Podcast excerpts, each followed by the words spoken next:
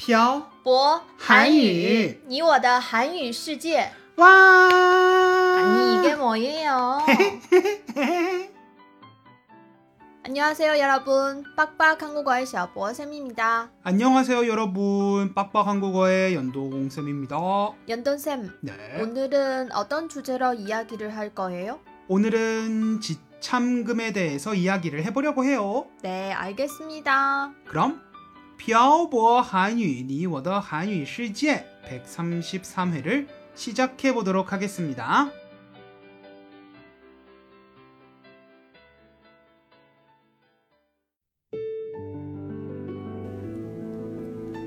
“跟朴博学韩语”，请在淘宝搜索店铺“朴博韩语”查看课程详情。欢迎大家一起来学习。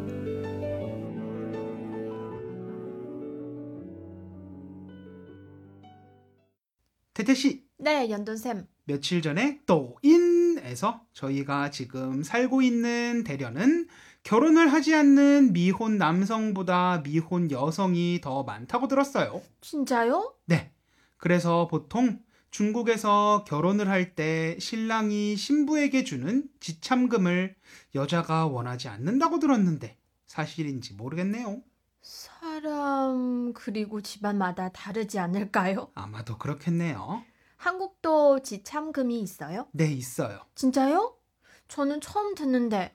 제가 사전에서 찾아보니까 한국에서 지참금이라고 하면 보통 신부가 결혼을 할 때 신랑 집에 갖고 가는 돈이나 물품들을 말한대요. 그렇구나. 근데 요즘은 이런 지참금 문화는 거의 없어졌고 지참금을 줄 돈으로 신혼부부가 살 집에 전세금으로 쓰거나 신혼집을 마련할 때 쓴다고 해요. 그럼 지참금이 아예 없는 거예요? 그건 아니죠. 이런 지참금의 형태는 보통 예단이라는 형식으로 많이 이루어져요. 결혼을 하기 전에 신랑의 집에서 신부의 집에 이불이나 옷을 보내는 걸 예단이라고 해요. 그리고 이 예단을 받은 신부의 집에서 예단을 모두 받는 것이 아니라 반 정도를 신랑의 집으로 다시 보내요. 한국에도 이런 게 있었군요. 네. 중국의 잘리와 회리랑 비슷한 것 같아요. 맞아요. 바로 그거예요. 그런데 저희가 결혼을 할 때는 저희 집에서 연돈샘 집에 예단을 보내지 않았는데.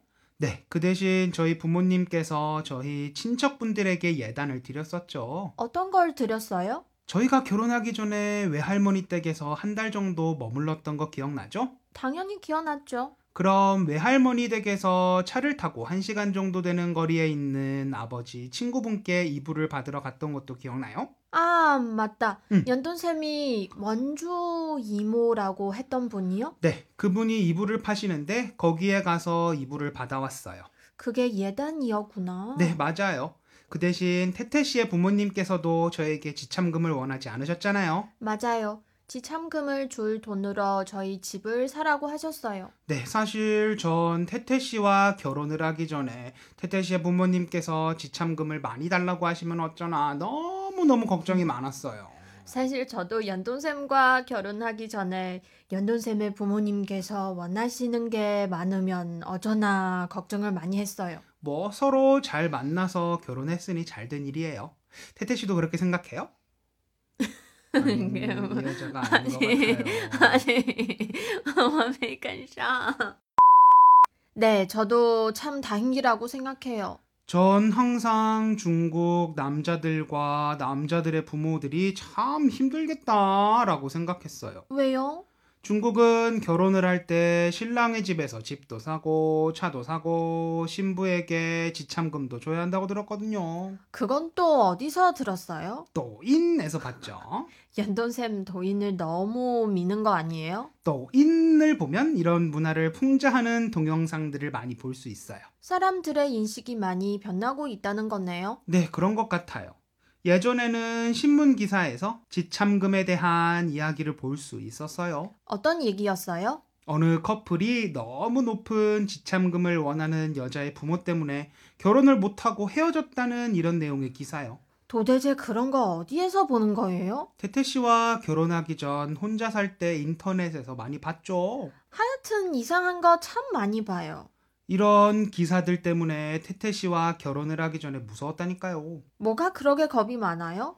하여튼 그때는 그랬어요. 제 생각에 중국에서의 지참금은 좋은 문화긴 하지만 너무 터무니없는 액수를 원하는 사람들도 있기 때문에 안 좋은 문화라고도 할 수 있는 것 같아요. 터무니없는 금액이면 어느 정도를 말하는 거예요? 글쎄요. 20만 원? 30만 원? 진짜 부자들은 100만 원? 물론 중국 돈이죠? 물론이죠. 그래서 한때는 이런 생각도 했어요. 어떤 생각이요? 중국에 딸을 가진 부모들은 신랑의 집에 딸을 돈 받고 파는구나. 왜요? 솔직히 100만 원까지는 아니지만 너무 높은 지참금을 요구하는 것이 좀 억지인 것 같기도 하고 그 돈을 주지 않으면 딸을 시집 못 보내겠다고 하는 것도 다 부모님의 결정인 것 같아요. 결혼을 하는 당사자들끼리 좋으면 됐지 부모님들이 돈 때문에 당사자들보다 결혼에 신경을 더 많이 쓰는 것 같거든요. 그래도 딸을 판다는 건 좀 심한 표현인 것 같아요. 제가 봤던 기사들이 아마 너무 극단적이어서 그런 것일지는 모르겠지만 좀 심하다는 생각을 했어요. 물론 연돈쌤이 말한 것처럼 높은 금액을 요구하는 사람들도 있을 거예요. 음? 하지만 그 돈으로 신혼집을 사거나 차를 사는 사람들이 더 많을 거예요. 뭐 이런 사람도 있고 저런 사람도 있을 수 있으니까요.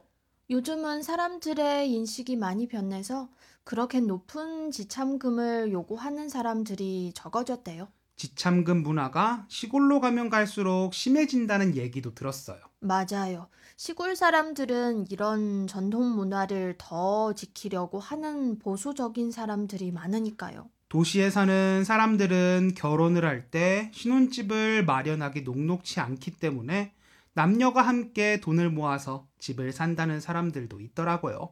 그래서 신부의 부모들이 지참금을 신혼집 마련하는 데 쓰라고 한대요. 네, 아주 바람직한 현상 같아요. 오늘은 지참금에 대해서 이야기를 해봤습니다. 사실 오늘 말한 지참금은 좀 민감한 주제였던 것 같아요. 왜요? 사람들마다 그리고 집안마다 지참금을 대하는 태도가 다르기 때문이에요. 그렇구나. 그냥 전 제가 중국에 10년 동안 살면서 들었던 내용과 봤던 내용을 종합해서 제 생각을 이야기한 거니까요. 알겠어요. 네. 그럼 오늘 내용은 여기까지 할까요? 네, 알겠습니다. 오늘 내용은 여기까지 할게요. 네, 연두쌤 오늘도 수고하셨어요. 태태 씨도 수고하셨어요. 응? 사실 저는 외국인이기 때문에 제가 중국 문화가 이렇다 저렇다 판단을 하면 많은 중국 분들께서 언짢게 생각하실 수도 있을 것 같습니다. 무조건 지참금 문화가 나쁜 것이 아니라 너무 고액의 지참금을 요구하는 사람들 때문에 이 지참금 문화가 변색되는 것 같습니다. 오늘은 여러분의 주변에서 일어났거나 들어봤던 지참금과 관련된 이야기들을 댓글에 남겨주세요. 그리고 여러분이 듣고 싶으신 주제도 댓글에 남겨주시면 주제 선정을 할 때 참고를 하겠습니다. 그럼 오늘 내용은 여기까지예요. 네, 지금까지 빡빡 한국어의 셔보쌤과 연동쌤이었습니다. 들어주신 분들 감사합니다. 다음에 봐요. 안녕. 안녕. 今天的文字版在微信公众号“漂泊韩语”上回复本期标题“彩礼”获取。